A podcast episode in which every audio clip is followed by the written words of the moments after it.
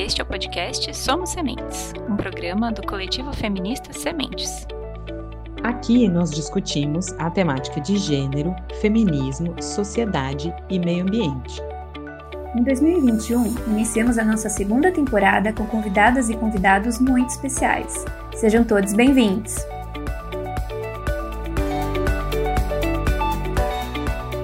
Olá, pessoal!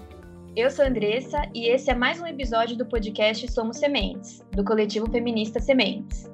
Estão aqui comigo hoje as queridas companheiras Carol. Oi, pessoal, tudo bem? E a Nahara. Oi, gente. O feminismo é um movimento que luta pela igualdade de direito entre homens e mulheres. Entretanto, do ponto de vista ideológico-político, ele conta com várias vertentes. Isso porque, embora a defesa da igualdade entre homens e mulheres seja um ponto comum, existem vários outros jeitos de pensar sobre como essa igualdade vai ser conquistada. Numa tentativa de organizar esses vários feminismos, é, a economista e pesquisadora Sabrina Fernandes sugeriu no canal dela Tese 11 no YouTube uma tipologia de classificação a partir da diferenciação entre vertentes e, e epistemes.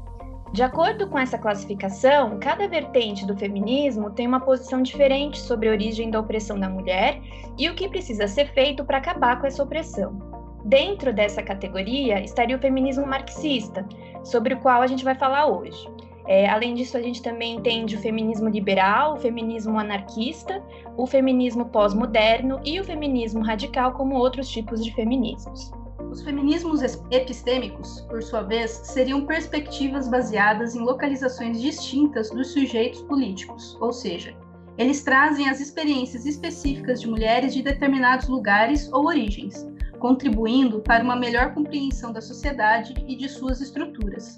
Seriam feminismos epistêmicos o feminismo negro, o feminismo indígena, o feminismo classicista, o feminismo cristão, o feminismo descolonial, o transfeminismo e o ecofeminismo, por exemplo.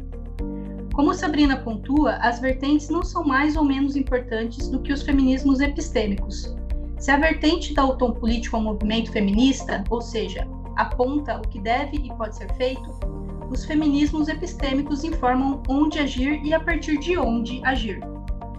Quando observamos o movimento feminista, é possível identificar pautas ou questões comuns às diferentes vertentes do feminismo, como, por exemplo, o combate à violência contra a mulher ou a luta pelos direitos sexuais e reprodutivos.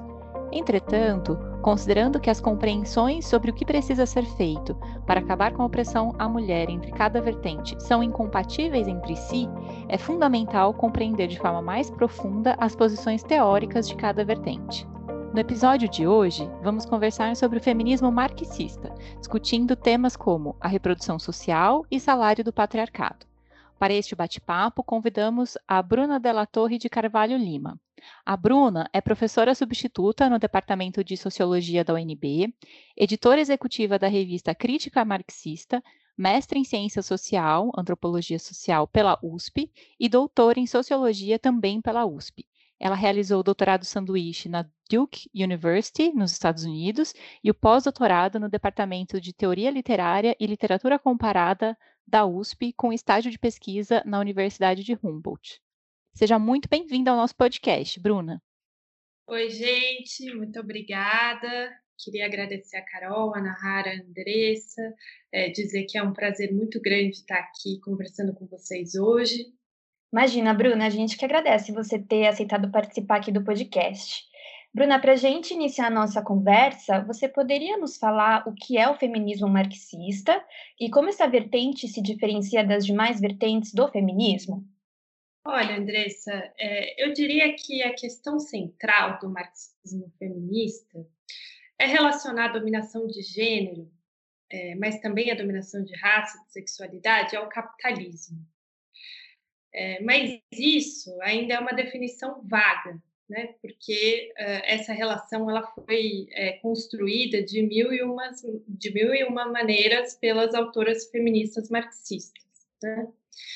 Então, é, eu poderia citar aqui a experiência política da União Soviética, é, uma das experiências mais avançadas no mundo em termos das questões de gênero, é, como vocês sabem, né, a Revolução é, legalizou aborto, divórcio, né? Uma série de deu atenção à questão é, das creches, então é, a partir da militância de uma série de feministas importantes, como a Alexandra Kolontai, é, uma série de políticas né, foram construídas lá, é, pensando né, nas questões é, das mulheres, né, ainda não, elas não se referiam ainda a essas questões como questões de gênero. Né? É, a própria Alexandra Kolontai foi uma figura importante que produziu muito no âmbito do pensamento do marxismo feminista, é, era uma defensora do amor livre, né, que é uma das pautas, né, aparece também como uma das discussões importantes. É, poderia mencionar também aqui uma outra figura importante, que é a Clara Zetkin, né, na Alemanha, mas que foi muito próxima da União Soviética, é, alguém que militou pela questão das mulheres, é, enfim. É, poderia mencionar também a Simone de Beauvoir, que a partir da fenomenologia e do existencialismo se apoia também no Marx. É, a figura dela mostra um pouco como é difícil a gente ter uma definição enrijecida do que é marxismo feminista, justamente porque a obra dela se dá na intersecção de várias linhagens filosóficas. Né? É, mas é claro que nenhuma é, marxista feminista deve deixar de ler Simone de Beauvoir por isso. Poderia citar também Angela Davis, no Brasil, a Lélia Gonzalez, né, que vão fazer as discussões da relação entre raça, gênero, classe, no caso da Lélia Gonzalez também colonialismo. É, eu posso comentar também né, duas vertentes importantes da reprodução social, da teoria da reprodução social, que é a vertente italiana, da qual eu vou falar um pouco aqui ao longo da nossa conversa, da Silvia Federici, da Maria Rosa Dalla Costa, é, da Leopoldina Fortunati, de uma outra autora chamada Selma James, é, que é americana, mas que, enfim, se ligou a essas outras autoras italianas, e a vertente americana da Liz Vogel, é, que teve desdobramentos depois importantes, né? Na obra hoje, por exemplo, de alguém como a Titi Bhattacharya Cinzia Rosa. Né? A gente poderia mencionar milhares de outros, né? A Nancy Fraser, que segue ainda um outro caminho, é, via Habermas, Polanyi, uma série de outros autores, né? E eu podia ficar até amanhã cedo comentando o que, que é marxismo feminista, sem chegar a uma definição exata, né? Ou tendo que simplificar o pensamento dessas autoras para fazer isso, né? É, esse problema da classificação e da definição do marxismo feminista, ele aparece muito, né? Eu faço parte de uma coletiva, né, coletiva marxismo feminista. A gente acabou de dar um curso de extensão agora sobre o tema e essa preocupação apareceu muito, né? A preocupação da definição e a diferenciação das outras correntes, né? É, eu acho que isso é importante, por um lado, é, a classificação das vertentes, né? Mas também é, acho que isso acaba caindo num certo esquematismo, né? É, e numa preocupação menor em estudar a fundo as diversas autoras, né? Porque vocês vejam que eu estou estou fugindo da pergunta de vocês, né? Mas não é de propósito, né? Eu só queria chamar atenção um pouco para o fato de que o marxismo feminista é algo tão complexo que ele próprio inclui uma série de tendências no seu interior. É, a própria discussão da teoria da reprodução social é uma das vertentes né, desse marxismo. É, se eu for falar aqui, por exemplo, do trotskismo, da teoria crítica, é, eu posso dizer que tem linhas gerais que organizam essas vertentes do marxismo. Mas esse tipo de análise faz uh, perder muito, né? faz a gente perder muito a particularidade dos desdobramentos individuais de cada autor, de cada teoria. E no âmbito da organização política, eu acho que a coisa é menos homogênea ainda. Né? É, tem um livro vou aproveitar para indicar aqui da Tinzia Rusta, né, sobre casamentos e divórcios entre marxismo e feminismo, que conta um pouco dessa história.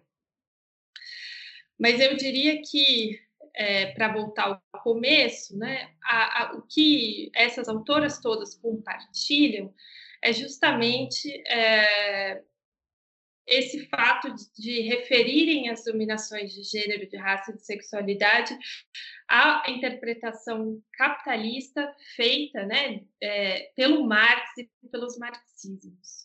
E Bruna, como você compreende a análise da situação das mulheres nos escritos de Marx e de Marx e Engels? É, olha, essa questão é muito interessante. O Marx e o Engels, eles eram contra o patriarcado.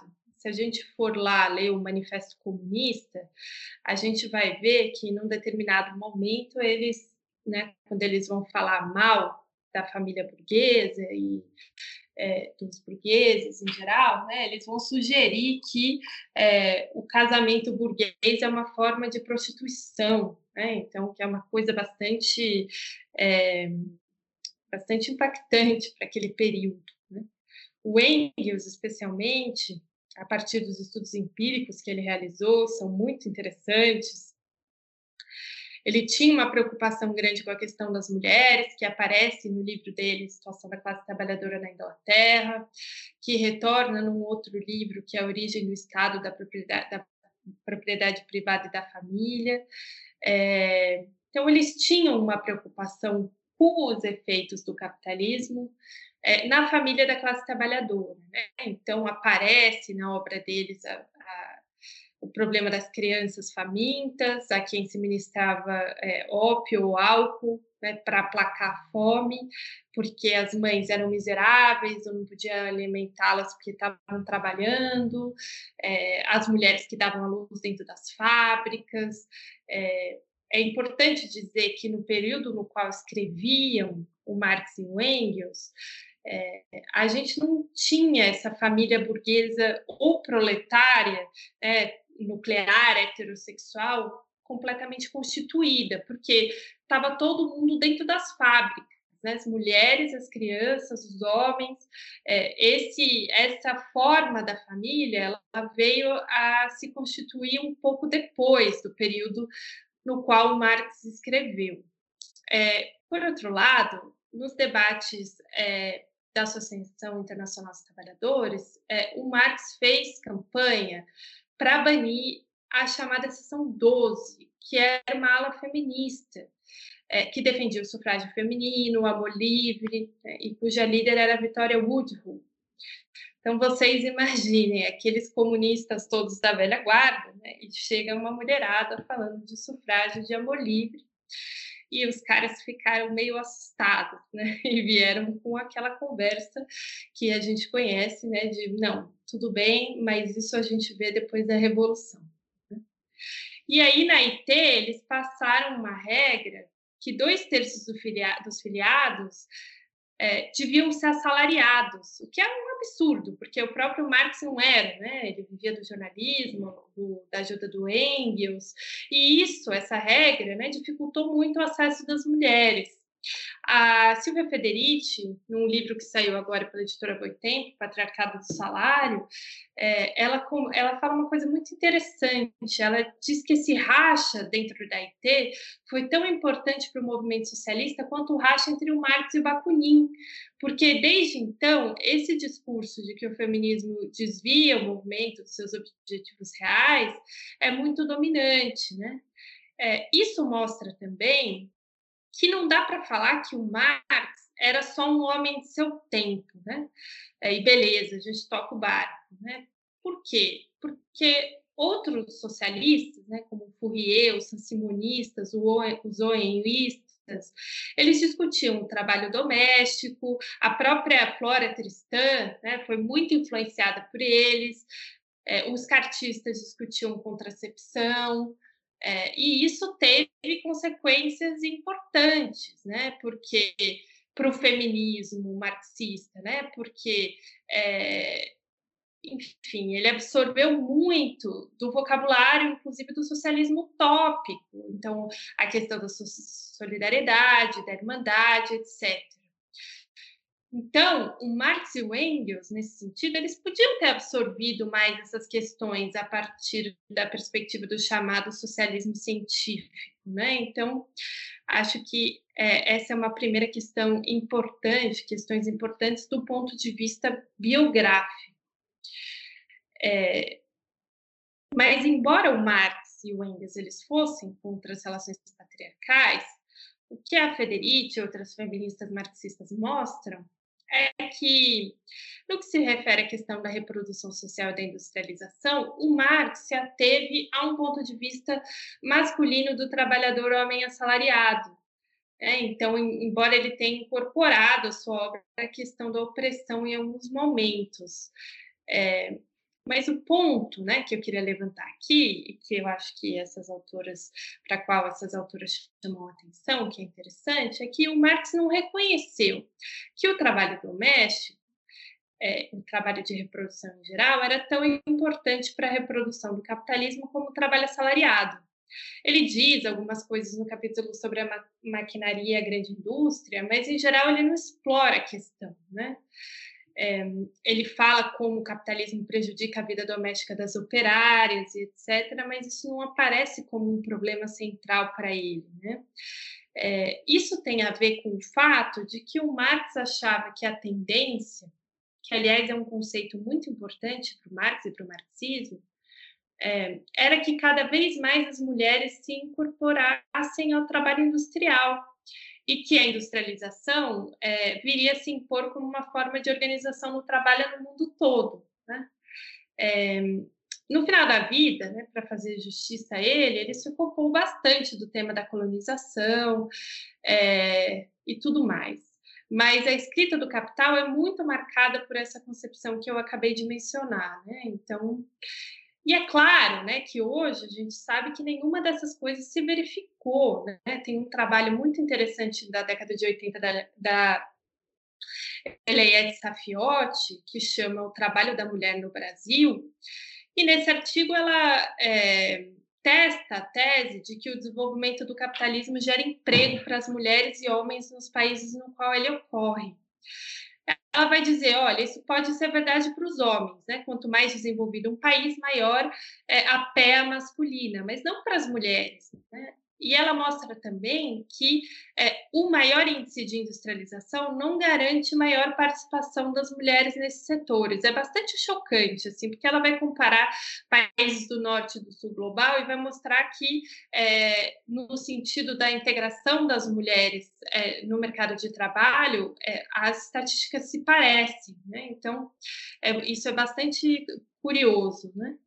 É, e aí, por isso, né, uh, essas autoras, né, a Federici, a Maria Rosa Dalla Costa, a Selma James, a Federici desenvolve isso mais né, do que as outras, é, vão questionar a concepção de trabalho do Marx, né, que vai dizer, olha, o Marx, é, ele pensava de um lado o trabalho como atividade livre, criativa, e outro ele pensava o trabalho sobre o capitalismo, né, trabalho assalariado, alienado, e o Marx, como né, a gente sabe, interessado em pensar as contradições, né, os avanços e as regressões da sociedade capitalista, ele via no trabalho industrial algo positivo, né, também por causa das suas possibilidades de cooperação, de redução de tempo de trabalho necessário para a reprodução da vida, é, que nos liberaria né, para realizar outras atividades ligadas ao trabalho livre.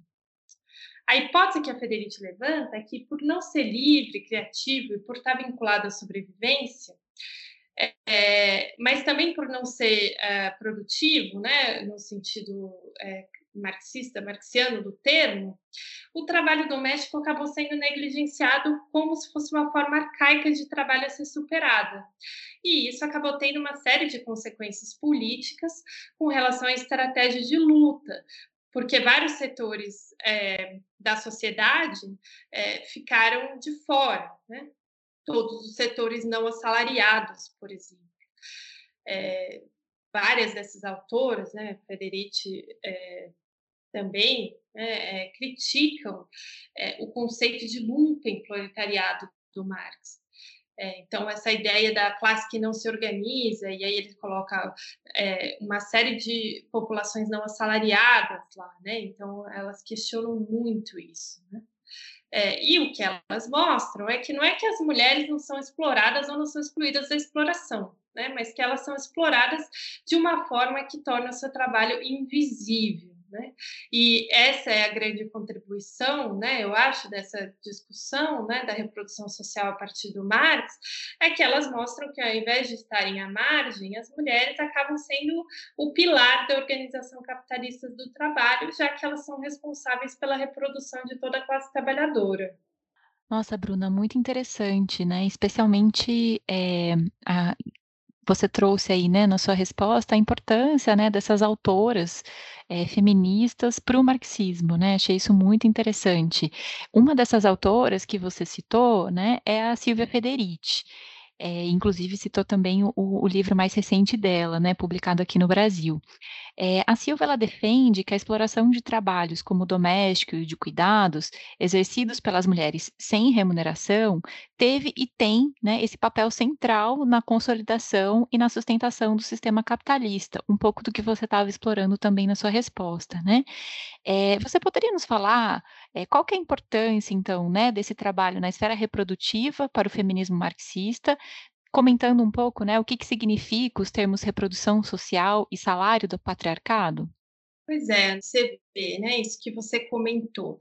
É, de fato, é, essa, essa virada né, interpretativa, é, feminista, ela é fundamental para compreender toda a dinâmica do capitalismo num sentido mais amplo. Então, isso é importante também, né, de pensar o feminismo, o marxismo feminista. Por quê? Porque não se trata só de um ponto de assimilar o ponto de vista das mulheres é, sobre o capitalismo ou recontar uma história das mulheres que foi invisibilizada apenas. Né? Se trata de reinterpretar toda a dinâmica capitalista a partir dessas questões. É, a questão toda é a seguinte: né? o trabalho de reprodução, que não é só o trabalho doméstico, mas todo o trabalho de criação da força de trabalho, né, desde a sua gestação até a sua sobrevivência física, psíquica, afetiva, sexual, é, que ficou historicamente a cargo das mulheres, tem uma função fundamental no processo de produção capitalista. Né? Essa é a grande sacada dessa linhagem do marxismo feminista.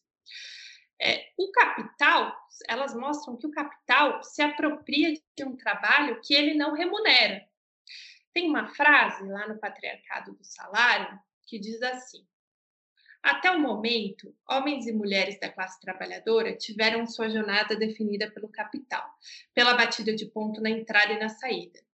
Isso definiu o tempo que pertencemos ao capital e o tempo que pertencemos a nós. Mas nunca pertencemos a nós. Sempre pertencemos ao capital, a cada instante da vida.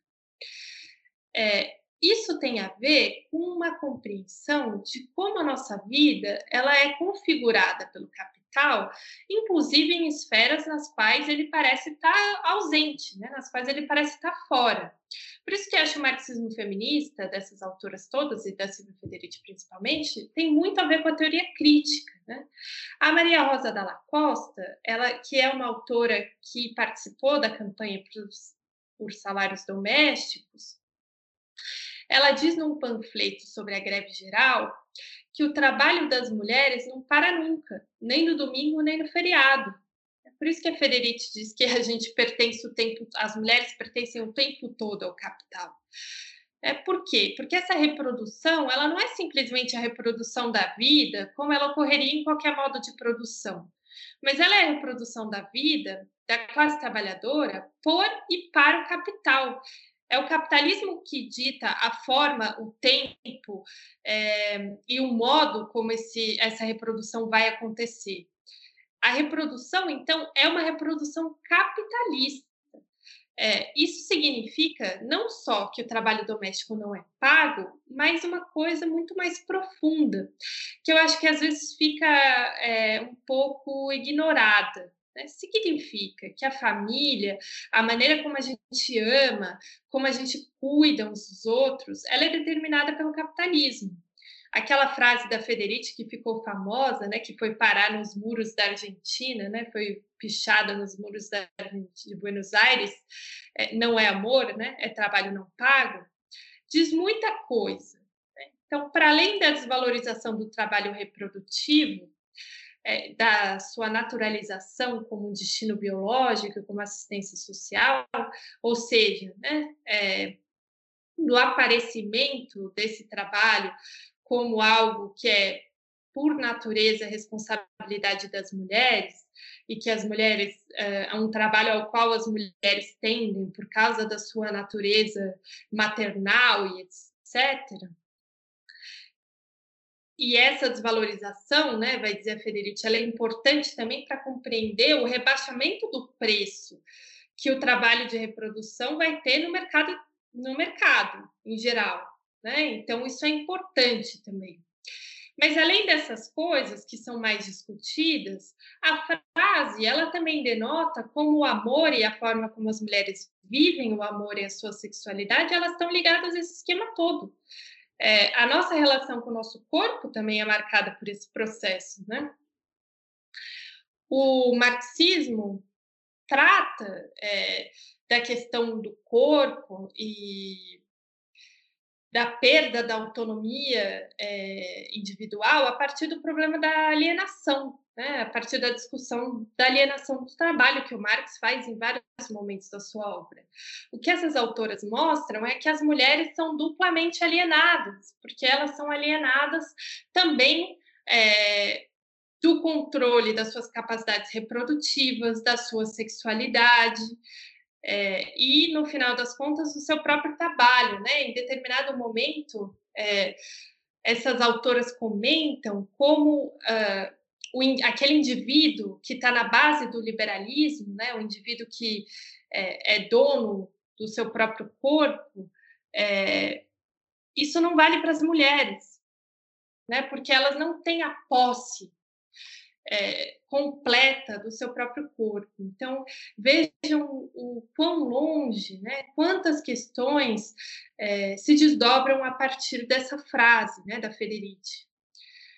Bom, o que ela vai mostrar, além disso, né, é como o trabalho doméstico se tornou também uma forma de disciplinamento das mulheres, né, por meio da combinação de uma dependência não assalariada dos homens, né, para as mulheres que é, não trabalham fora, ou dos salários mais baixos e da responsabilidade pelo trabalho de reprodução, é, do lado das mulheres que trabalham dentro e fora de casa, né? Nesse panfleto da Maria Rosa da Costa, né, que é o Mulheres e a Subversão da Comunidade, ela diz uma coisa importante que é, olha, o que tem em comum entre as mulheres que trabalham dentro e fora de casa é que elas são responsáveis pelo trabalho reprodutivo. Né? Isso atravessa, de certa forma, é, a estruturação né, do capitalismo né, é, e das mulheres. Né? E o patriarcado do salário nada mais é do que essa ideia de que o valor da força de trabalho feminizada é, elas não usam esse termo, né, mas eu acho que é um termo mais adequado, é, foi inclusa no salário masculino. Né. Quem já leu as sessões 5 e 6 do Capital sabe que o Marx demonstra que a forma salário esconde a exploração do, da mais-valia por uma série de razões. Né? É, tem a ver com a discussão da troca de equivalentes que passa no seu contrário, é uma discussão super complexa que eu não vou retomar aqui. É, mas o que a Federici mostra é que essa forma que o próprio Marx considerava mistificadora, que é o salário, além de ocultar a exploração do trabalho assalariado, né, na fábrica, do trabalho da fábrica, ela esconde o trabalho reprodutivo que produz a classe trabalhadora. De onde que a Federici tira essa ideia? Ela tira essa ideia das reformas propostas a partir de 1840 na Inglaterra, que defendiam o salário familiar e que, inclusive, teve o apoio da IT em alguns momentos. O que era esse salário familiar? Era o salário que o homem devia receber para prover a família. Junto com isso, houve uma série de outras reformas que diminuíram as jornadas de trabalho das mulheres e das crianças e que criaram, né, começaram a criar essa família nuclear heteronormativa proletária, que é uma forma criada pelo e para a acumulação capitalista. Né? E vale lembrar que a acumulação capitalista é uma relação de poder, é uma relação social. Inclusive, é, a Federici faz uma análise muito interessante no Patriarcado do Salário, é, em um outro livro chamado Beyond the Periphery of the Skin, na qual ela mostra é, a construção da oposição social entre a esposa, mulher de bem, e a prostituta nesse período. Ela mostra como o respeito vira uma espécie de recompensa social para uma parte das mulheres. É, isso é muito interessante para a gente pensar como essas questões são mobilizadas hoje pra, pela extrema-direita. Né? É, bom, mas o patriarcado do salário, então, é, digamos, ele é a base objetiva é, da autoridade masculina sobre as mulheres, né? porque ele conferiu aos homens a capacidade de controlar o trabalho e o corpo das mulheres. Né? Foi ele que deu essa sustentação para a autoridade masculina. Né? O salário era a medida objetiva dessa autoridade. É, nossa, Bruna, você trouxe tantos aspectos importantes né, sobre essa relação apenas comentando né, da reprodução social e do, e do salário do patriarcado, a gente já consegue pensar bastante coisa sobre a nossa sociedade atual, né? É, e uma dessas questões que você trouxe realmente é essa capacidade capitalista e neoliberal de transformar lutas e, é, enfim, conquistas sociais, políticas e econômicas em, em discurso para consumir, em discurso para comprar, né? É, pensando sempre no ser humano como um consumidor, né? E a partir dessa, dessa parte final, né, que você comentou na sua resposta, né, ainda falando sobre o salário do patriarcado, é a partir daí também que a gente consegue o controle dos corpos femininos, né? É, e ainda falando sobre isso, né, pensando o patriarcado enquanto uma estrutura de opressão é, da mulher pelo homem, né? E essa, e essa estrutura de opressão, se a gente for pensar, ela existe há muito mais tempo, né? Muito antes do capitalismo.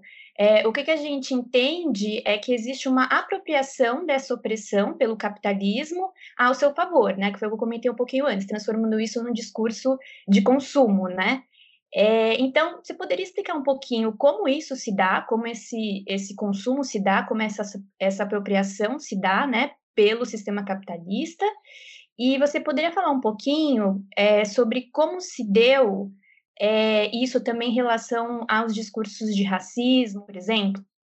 Sem dúvida, né, Andressa? O patriarcado ele é algo que existe antes do capitalismo, né? Aliás, essa é uma diferença importante do feminismo marxista para outros, é, para outras vertentes, como o feminismo radical, né? Que vai pensar é, o capitalismo como uma coisa secundária na explicação do patriarcado é, essas autoras elas reconhecem né, justamente que o patriarcado é uma forma social que já existia antes do capitalismo.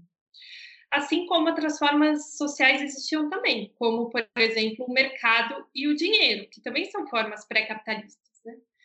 Mas essas formas, é, o Marx vai mostrar lá no Capital, elas são subsumidas, né? elas são incorporadas pelo capitalismo e elas passam a funcionar como formas sociais que estão ligadas ao regime de acumulação capitalista.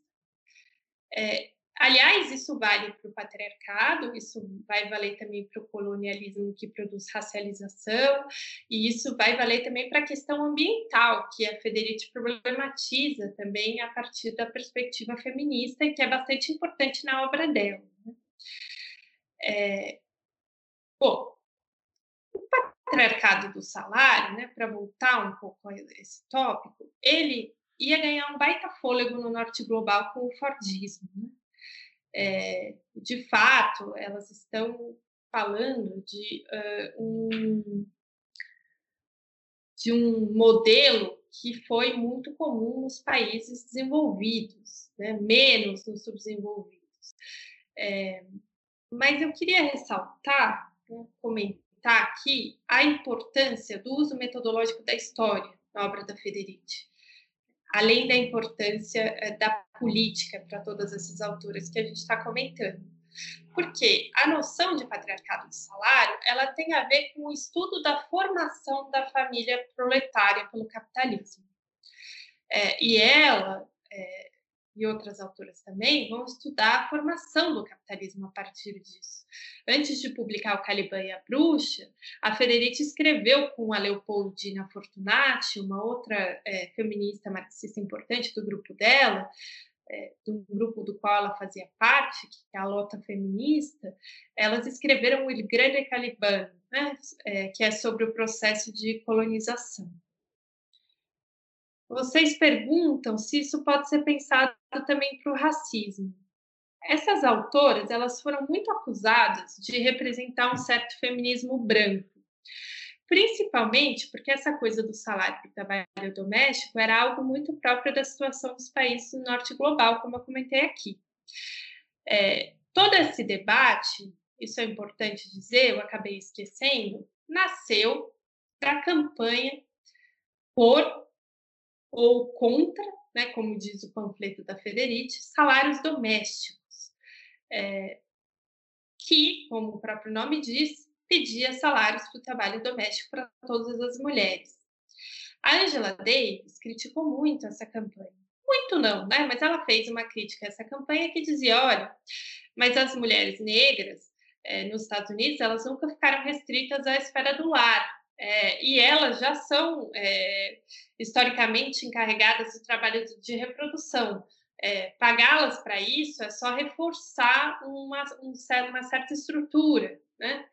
É, eu acho que essa crítica ela tem a ver com um certo ruído de comunicação que tem a ver, em parte, com a maneira como esse debate se deu.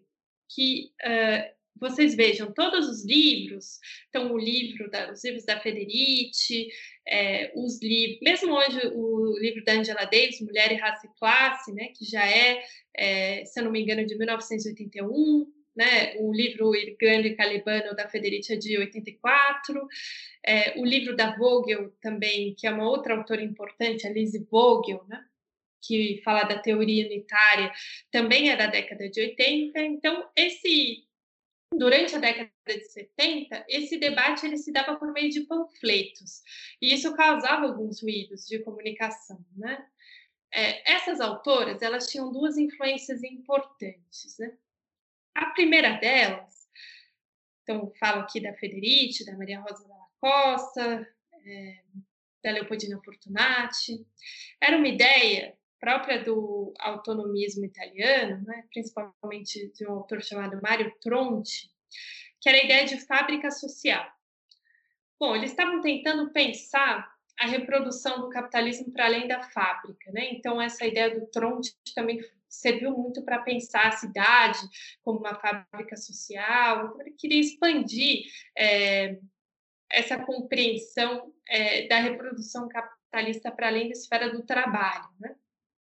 Essa foi a primeira influência, né, que, uh, digamos, fez com que uh, fosse possível né, também dar esse passo de pensar é, a esfera doméstica, a esfera do privado, tudo isso como um lugar de reprodução do capital.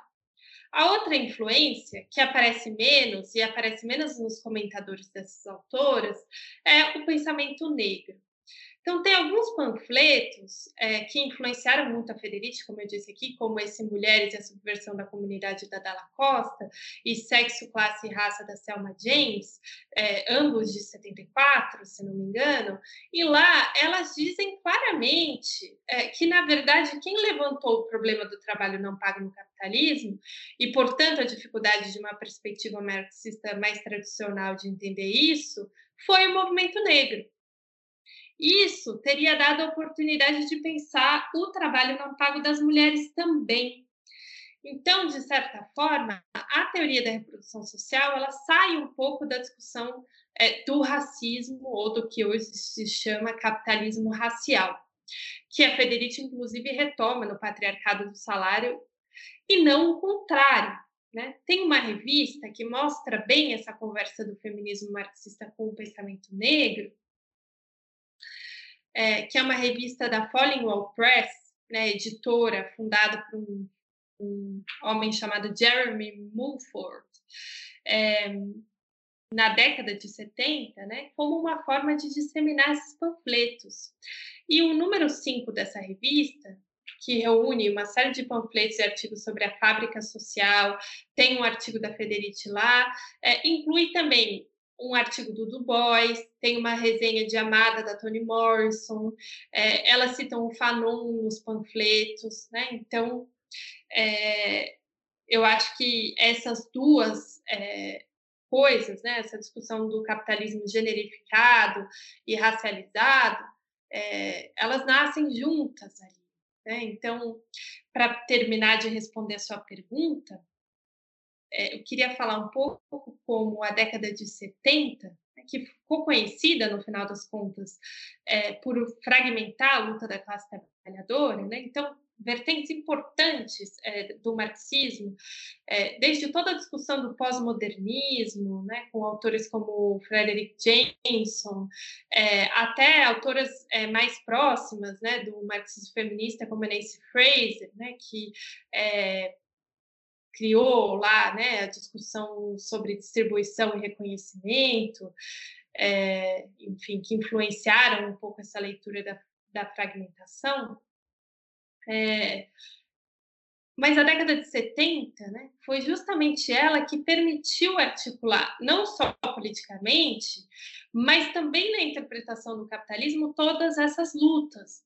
Né? Hoje, quem tem retomado muito isso é a Cinzia Rusa, a Titi Bhattacharya, né, com a coisa da chamada teoria unitária da Liz Vogel, é, mas foi essa uh, efervescência política, teórica da década de 70 que permitiu articular todas essas coisas, né? Meio ambiente também que entra, né, a partir dos desdobramentos que depois vai ter na obra da Maria Mis, da Vandana Shiva. É, então, eu acho importante destacar isso, porque normalmente quando a gente vai é, compreender, né, estudar 68, a década de 70, sempre aparece essa interpretação de que ali houve um, e de fato, né, houve uma série de racha entre os movimentos, né, é, o surgimento do feminismo radical e tudo mais. Mas, ao mesmo tempo, o outro lado que é menos comentado é como justamente essa década permitiu que essas questões fossem reunidas. Né? Então, só para retomar um exemplo é, que ilustra um pouco isso que eu quero dizer, se a gente pensar lá na no Mulheres, Raça e Classe, da Angela Davis, ela tá, é, militou contra a guerra do Vietnã, é, como muitas dessas, dessas mulheres, dessas narcisistas feministas, do movimento negro, e ela é, vai pensar né, ela comenta lá o, o, estupro como forma de terrorismo utilizada pelos soldados americanos na guerra do Vietnã, e ela pega essa ideia né, do estupro como forma de disciplinamento, como arma de guerra, para repensar toda a história da escravidão nos Estados Unidos. Então, Mulheres, Raça e Classe pode ser lida também como uma outra história da formação da nação americana. E aí ela vai retomar e vai pensar o estupro também como forma de disciplinamento das mulheres negras durante a escravidão. É... Só um dado interessante: o estupro só seria reconhecido como arma de guerra na década de 90, depois da Guerra da Bósnia, é, por causa da atuação de uma feminista é, que, enfim, representou é, as mulheres é, e fez com que isso fosse reconhecido nas cortes internacionais como uma arma de guerra. Então, vocês vejam como é, aquele momento né, não só permitiu articular essas lutas na prática, mas permitiu reinterpretar toda a história do capitalismo a partir dessas dinâmicas de dominação de, da natureza, de racialização e de generificação, embora elas não usem exatamente essas expressões. É, e Bruna, ainda dentro das diferentes vertentes feministas, É, quais são as críticas do feminismo marxista ao feminismo liberal? Bom, eu gosto desse debate que surge da campanha por salários domésticos, ainda que essa campanha é, tenha prescrito em vários sentidos, né, é, como estratégia de luta política, porque ele levanta uma questão muito importante. Né? É, a teoria da reprodução social, ela buscava entender as raízes da opressão das mulheres depois dos movimentos de protesto da década de 60. Então, elas queriam, com essa campanha, desafiar a tese de que algumas feministas da década de 70, que aliás é uma tese corrente até hoje, por isso que eu estou dizendo que isso é atual, né? que é as mulheres é, têm menos poder social que os homens porque elas não estão inseridas nas relações capitalistas de produção. É, ou seja, né, qual que é uh, o resultado político, estratégico disso, né, dessa interpretação? Aliás, é importante pensar como a maneira como a gente interpreta a realidade tem a ver com o modo como a gente vai traçar as nossas estratégias de luta, né? É, então, a consequência política dessa leitura é que bastaria que as mulheres entrassem no mercado de trabalho para que a dominação masculina acabasse. Né?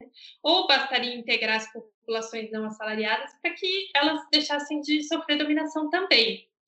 A discussão da reprodução, ela mostra que a integração no mercado de trabalho, ela na verdade só dobraria o trabalho das mulheres, né? Que receberiam um salário para dois trabalhos, o de fora de casa e o trabalho doméstico.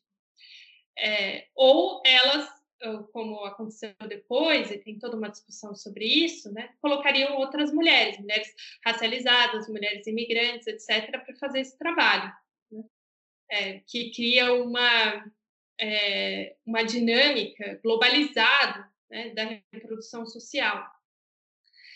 É, globalizada, eu quero dizer né, que envolve, então, o imperialismo e o colonialismo. Né? É, Hoje, a reprodução social está em crise. Né? Tem um livro da Rael Yeg com a Nancy Fraser, chamado Capitalismo em Debate, no qual elas discutem um pouco essa crise da reprodução, que hoje está sendo completamente privatizado. Né? Se a gente pensa, por exemplo, é, no iFood, né? o que, que, é isso? É a transferência né, para o mercado é, de um elemento importante da reprodução. Então, essa coisa de você conseguir é, comer mais ou menos barato, mas é, economizar o tempo. É, economizar o tempo é uma palavra ruim, né? Como as pessoas estão trabalhando muito, não tem tempo de cozinhar, e isso vai ficando a cargo do mercado. Né? Tem toda uma discussão a respeito do fast food nos Estados Unidos, né? A partir dessa discussão da reprodução social.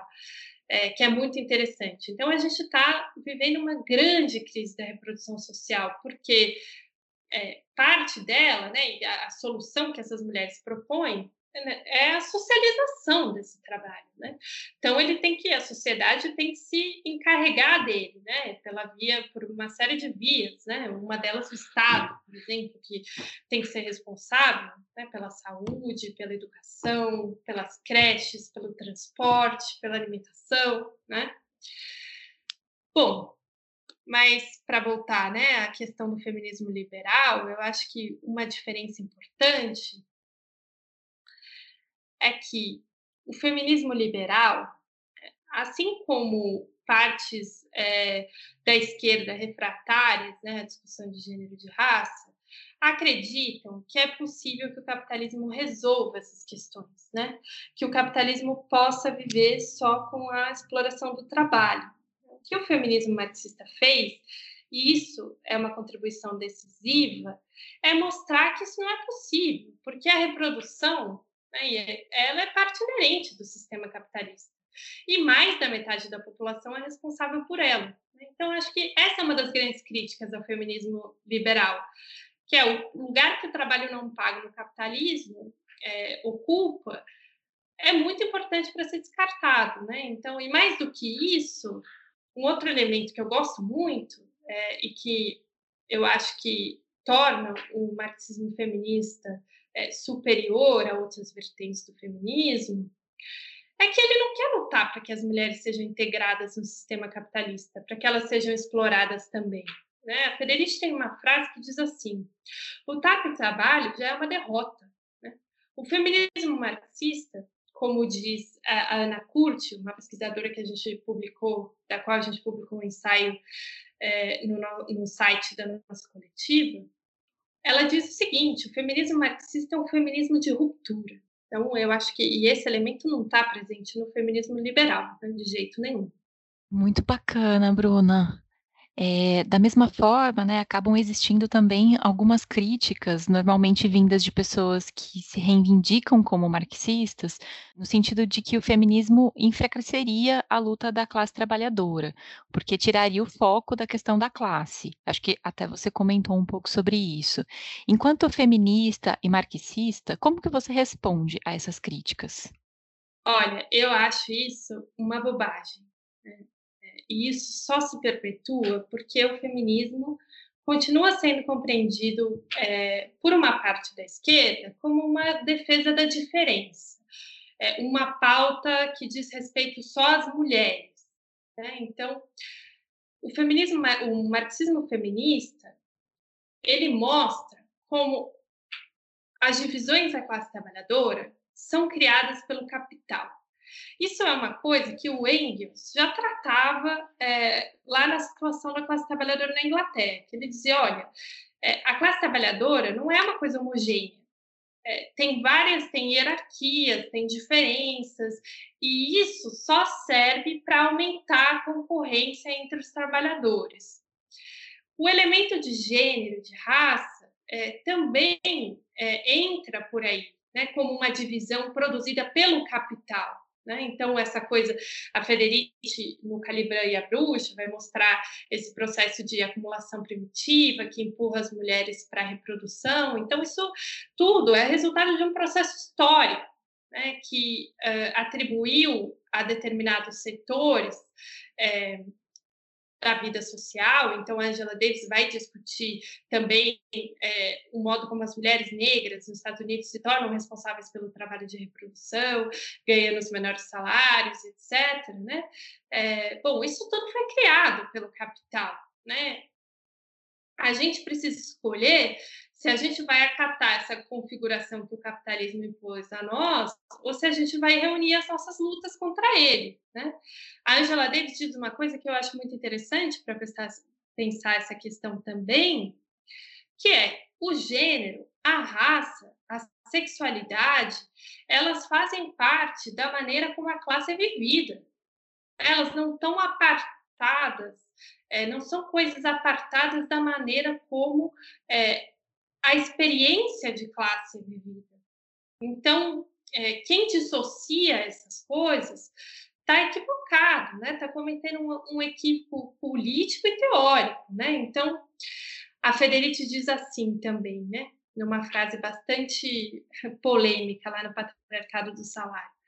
Em nome da luta de classes e do interesse de classe unificado, a esquerda elegeu alguns setores da classe trabalhadora como agentes revolucionários e condenou outros a um papel meramente secundário na luta travada por aqueles setores eleitos. Dessa forma, a esquerda reproduziu, em seus objetivos organizacionais e estratégicos, a mesma desunião da classe trabalhadora que caracteriza a divisão capitalista do trabalho Quanto a isso, apesar da variedade das posições táticas, a esquerda é uma unidade. Quando se trata de escolher os sujeitos revolucionários, stalinistas, trotskistas, libertários, a antiga e a nova esquerda dão as mãos com as mesmas concepções de uma causa comum. A Federici falava isso na década de 70. Hoje, na minha leitura, a gente está vivendo uma situação de fascismo, de neofascismo né, no Brasil. É, e esses setores, né, como a gente tem visto aí com as declarações do Bolsonaro, as mulheres, a população LGBTQI+, é, a população negra, estão é, sendo imediatamente atacados, né? É, assim como a classe trabalhadora e a esquerda, né? que para eles é, é tudo é o mesmo inimigo. Né? É, então, a gente está todo mundo no mesmo barco. Né? A gente precisa de uma luta unificada. Então, a gente, uh, isso não vai acontecer se continuar com essa conversa de que só a classe importa, ou a classe importa mais. Né? Até porque, o que é a classe hoje? Né? como que ela se apresenta num país como o Brasil, com o trabalho autônomo, informal, com as plataformas que hoje já são as maiores empregadoras do país. Então a gente tem que dar conta de tudo isso. E a gente precisa também compreender como a luta de classes ela não acontece só na esfera do trabalho né, e do trabalho assalariado. Ela está na linguagem, ela está na cultura, ela está na esfera doméstica. Né? As contradições do capitalismo elas mediam todas as áreas da nossa vida, a nossa subjetividade. Né? É preciso estar atenta a isso. Eu acho que a luta feminista, ela é uma luta anticapitalista, né? E as reivindicações feministas, como o direito ao aborto, a própria sexualidade, contra o trabalho doméstico, elas se estendem muito para além das pautas liberais.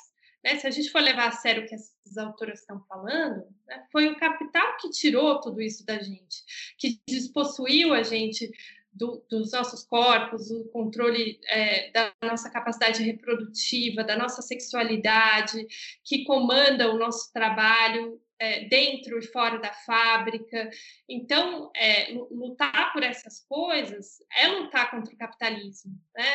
porque elas estão diretamente relacionadas à organização social capitalista. Então, eu acho que é, a Federici, assim como outras autoras que a gente discutiu aqui, ela demonstra que esse discurso, que tem sido muito corrente, do identitarismo, que ele vai acabar com a classe trabalhadora, que ele vai dividir a esquerda, etc., é um, é um equívoco, como eu disse no começo, teórico-político.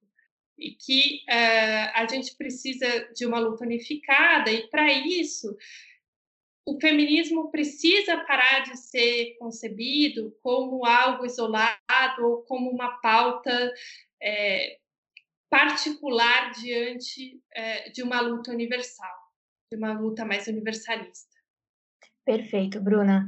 É, então, agora, para a gente começar a caminhar aqui para o fim do, do nosso podcast, né, do episódio, você citou algumas das, você citou é, Angela Davis, né, a Federici, a Safiotti, a Nancy Fraser, entre outras autoras, né, ao longo da nossa conversa, e citou também obras muito importantes delas, né? A gente gostaria também é, que você pudesse sugerir para a gente referências teóricas, né, que você indica como leitura, além dessas que você já trouxe para a gente, para a gente ter mesmo, né, uma melhor compreensão do feminismo sobre a perspectiva marxista. Pois é, infelizmente no Brasil ainda falta traduzir muita coisa importante. É, mas o que eu diria aqui, indicaria algumas leituras. Né? Então, a, esse livro da Tinzia Rusa, Ligações Perigosas, Casamentos e Divórcios entre Marxismo e Feminismo, é um livro muito interessante para pensar a história é, mais ampla do marxismo feminista. Tem um artigo interessante da Verônica Gago com a Lucy Cavaleiro, Dívida, Moradia e Trabalho, uma agenda feminista para o pós-pandemia. É, eu queria reforçar a importância desses panfletos, né, da Dalla Costa, o, o Poder das Mulheres e a Subversão da Comunidade, é, e sobre a greve geral, que estão em inglês, na verdade não foram traduzidos ainda, mas que servem de base para muita coisa que a Federici discute o livro da Verônica Gago, A Potência Feminista, O Desejo de Transformar Tudo, no qual ela também é, discute o marxismo feminista na América Latina. Os livros da Federici, né? então, O Grande Caliban, é, o, o Ponto Zero da Revolução, O Patriarcado do Salário, é, O Caliban e a Bruxa, esse livro da Nancy Fraser com a Rael Yeg, Capitalismo em Debate, uma conversa na teoria crítica, é muito interessante também. Retoma uma série de temas que a gente discutiu aqui. É, o livro da Lizzie Vogel, que ainda não foi traduzido, né? O Marxismo e a Opressão das Mulheres, é, por uma teoria unitária. É, uma outra autora interessante também, que é a Susan Ferguson, é, que foi é, publicada pelo Caderno C. Marx, eu queria indicar aqui também um dossiê sobre marxismo e teoria queer, que saiu na Crítica Marxista, foi organizado pela Mayra Abreu e pela Bárbara Castro. É muito interessante, o dossiê está lá no nosso site. É, eu fiz uma entrevista junto com uma colega, Giovana Marcelino, é, a Titi Bhattacharya e a Cinzia Rusa, que também é, saiu na Crítica Marxista. Queria indicar também o dossiê sobre marxismo feminista que saiu no Marxismo 21, que pode ser consultado lá. E, finalmente, fazer aqui uma autopropaganda o site é, da nossa coletiva, né, que é um site de divulgação científica, e lá a gente tem programas de curso, ensaios, resenhas, entrevistas, listas de artigos sobre o tema, então vocês podem achar mais bibliografia lá ainda no site marxismofeminista.com.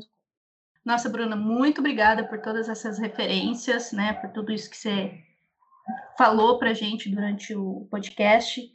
E para além do que você já falou aqui para gente, tem mais alguma coisa que você queira acrescentar? Bom, eu queria comentar para terminar duas coisas, três coisas, na verdade. A importância do Marx para o feminismo, né? isso é, é, fundamental. Então, isso é uma das coisas que também diferenciam o marxismo feminista de outras vertentes, que é a, pensar essas questões né, a partir da obra marxiana. Então, a importância da linguagem política do Marx, do seu exercício crítico, é, da sua interpretação do capitalismo, né, que é alargada pelo feminismo, é, do método dialético, da maneira como ele permite que a gente desnaturalize as várias formas de submissão.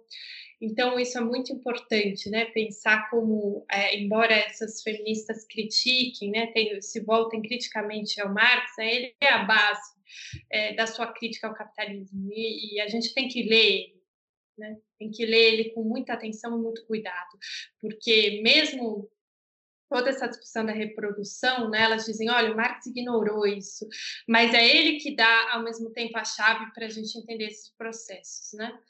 É, então, eu queria deixar registrado isso aqui, porque eu acho que também a Federici ela tem tido uma recepção muito grande no Brasil, é, mas nem sempre essa recepção ela vem curiosamente associada ao marxismo, né? E ela está colada no Marx o tempo todo, né? É, ela critica o Marx, mas a base ali é, é o marxismo, né? É, então a gente está falando disso né, no campo do socialismo, do comunismo, né? Da, da emancipação social. É, e eu também queria terminar falando um pouco da importância desse debate para pensar o presente, né? Porque agora com a pandemia é, ficou muito claro, né? Quem discute um pouco isso é a Verônica Gago e a Lucy Cavaleiro nesse artigo que eu acabei de indicar. Ficou muito claro a importância da reprodução social para o funcionamento do capital, porque que serviços que não puderam parar? O que, que não pode parar? Né? Mesmo com a pandemia. Né? Todos os serviços de reprodução. Então, ficou muito evidente a importância que a, os, os, trabalhos de cuidado têm nesse momento. Né? Os trabalhos de reprodução no âmbito da cidade, né?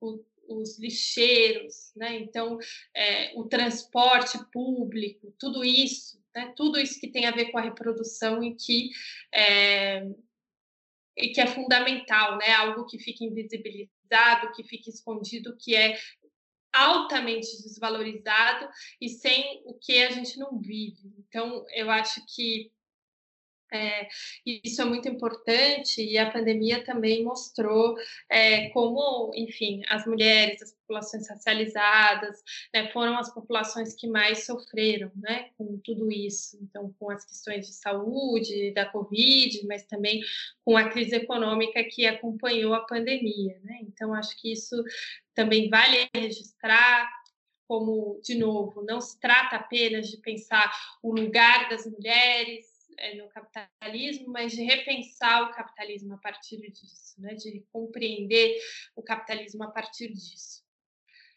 É... E é isso, né? Eu queria é, falar, terminar é, ressaltando é, a importância da leitura dessas autoras todas, né, dos nossos debates conjuntos, é, para que, enfim, novas formas de organização e de luta coletiva possam aparecer. E eu queria terminar agradecendo ao coletivo Sementes pelo convite, dizer que foi um prazer muito grande conversar aqui com vocês e eu espero que a gente se encontre é, daqui para frente e também numa situação melhor. Né? Muito obrigada, gente. Nós do coletivo que agradecemos demais sua presença aqui, Bruna. Bruna, muito obrigada. Acho que você trouxe muitas contribuições para a gente aqui hoje. A gente só tem a te agradecer. Com certeza, Bruna. Também é, reforço o agradecimento das meninas. Obrigada mesmo, a gente aprendeu bastante sobre o tema hoje. E gostaria de também agradecer a todo mundo que ouviu o nosso podcast. Se vocês gostaram, cliquem no botão de curtir, compartilhem com as amigas, com os amigos, familiares, vizinhos e sigam o nosso canal aqui no Spotify e no Instagram também. Até a próxima!